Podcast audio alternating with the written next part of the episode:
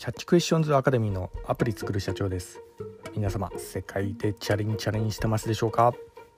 えー、本日はですね iOS アプリ5年放置で消されるというようなところでお話の方させていただきたいと思います。私のこちらの番組ではですね iPhone アプリを世界で売るための戦略というようなところで、えー、ビジネスに関するお話などをさせていただいております、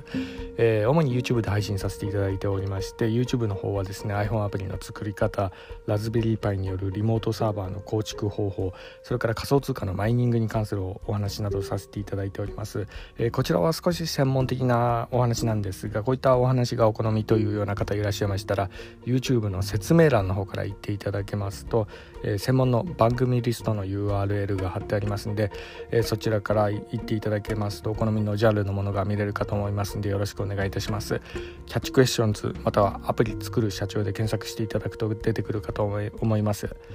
ではですね、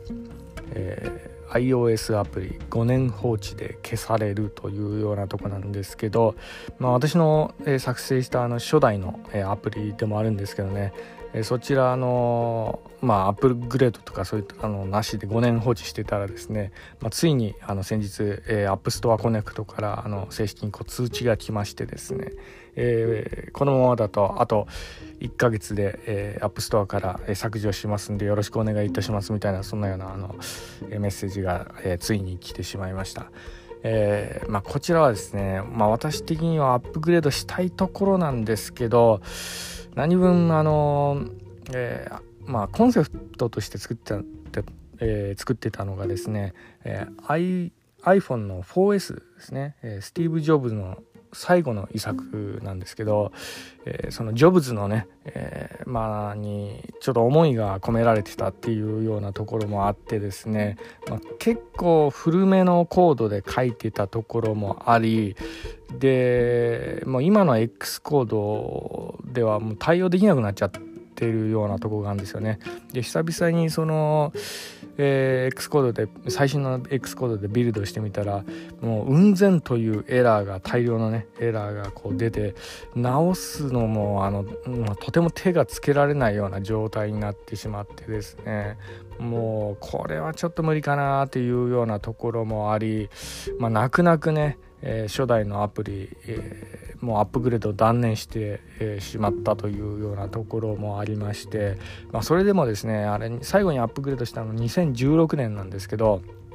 まあそれでついこの間、えー、もうすぐ、えー、削除しますよ的な宣言が来たんで、まあ、どうやらあの5年ぐらいですかねああの App Store に、5年、えー、アップグレードとかせずに放置しとくと、えー、消されちゃうみたいなそんなような、えー、ルールみたいなとこあるみたいですね。まあ5年持ったんで、まあ、そこそこね、まあ、頑張ってくれたかなというような感じでもうこれはやっぱね、いろいろ思い入れがあったんでね初めて作ったアプリでもあったんでねまあなんとかしたかったとこもあるんですけどまあここは、えー、このまま永眠かなというようなとこですね。あと1ヶ月ぐらいの命なんですけどはい。まあ、とにかくですね、えー、まあ、リリース後のね、えー、メンテナンスっていうのもやっぱのアプリにとっては大事だったりするようなとこがあるんでなので皆さんね私のこちらの番組見てる方あの iPhone アプリ作ってる方とか結構多かったりすると思いますがやっぱの個人がねアプリ開発するんだったらなるべく機能はシンプルにした方がいいかなっていうようなとこですね。ま私もですね初めて作ったアプリでもあったんでね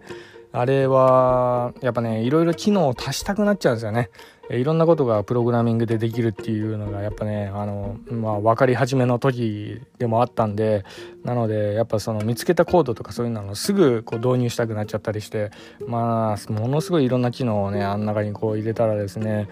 いざアップグレードした時とかもう壊滅的なことになるんですよね。えーまあ、これあの SWIFT とかでいろいろアプリ開発した人なら分かると思うんですけどとにかくですね、えー、Apple のね X コードの破壊的なアップグレードで、えー、もうすぐ動かく動かなくなっちゃうなんてのは結構よくあることなんで、まあ、これ結構大変なんですけどね。はいまあ、ただあのこのね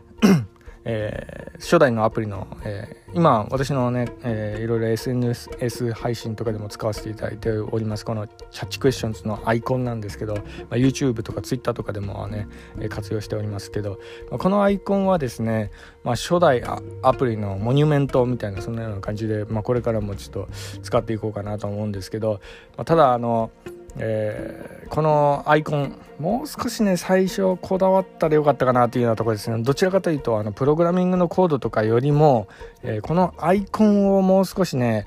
外注してでもいいからあのまあ、あのプロの人にこう作ってもらったらよかったかなというようなところがあるんですけど、まあ、実はこれ私の手作りなんですけどねこのアイコンね、えー、なペイントであの適当に書いたのがですね未だにまだ使ってるみたいなそんなような感じなんですけど、まあ、ただですね私もあの SNS 配信とか広げすぎたところもあってこのアイコンをね変えるのが結構めんどくさくなってきたっていうようなところがあるかなっていうのはいろいろなあらゆる SNS とかあの私のホームページもとかもそうですけどこのアイコン使ってるんで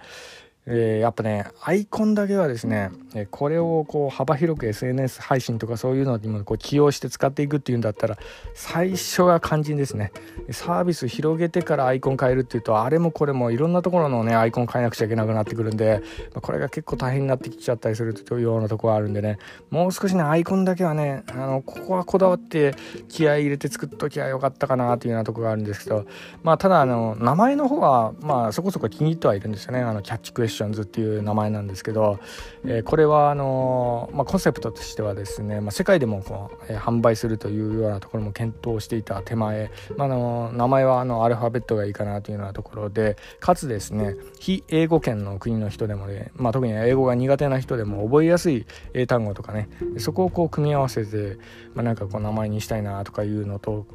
うん、とかあとはですねキャッチクエスチョンズのキャッチのね、えー、中にですねキャットっていうね、えー、猫っていう、まあ、名前とかの、えー、そこら辺の、え、まあ私猫好きなんでね、え、そこら辺の思いもちょっと込められたりしてるようなとこがあるんですけどね、まあ、この辺はですね私のあのなぜこの名前を付けたかみたいなそういうようなあのところで、え、ブログとか書いてたりするようなとこがあるんでねあの私のホームページの方を見ていただければと思うんですけどねキャッチクエスチョンズってね Google 検索してもらったら出てくるかと思いますんでね、はい。まあ、とにかくですね、えーまあ、今回ちょっとお伝えしたかったところは私の初代のアプリがもうすぐ、えー、まあ App Store から消されるというようなところとあとやはりですね皆様もですね特に初心者の方ねアプリ初めて作るような方とかってやたら機能を入れたくなっちゃったりするようなとこがあるんですけどやっぱねえー、作ってリリースするからしてからのその後のメンテナンスっていうのも結構大事だったりするんで末永く何十年もねこう App Store にこうねえー、掲載していくっていうような、え、ことを想定してるんであればなるべく機能はシンプルにした方がいいですね。はい、本当あの一つアップグレードとかしたりするともう壊滅的な、えー、ことになるんでね。えー、全く動かないみたいなそんなようなところもありますんで、えー、まあその辺ちょっと注意していただければと思います本日は以上になりますでは最後にいつもと同じ言葉で締めさせていただきたいと思います IT エンジニアに栄光あれ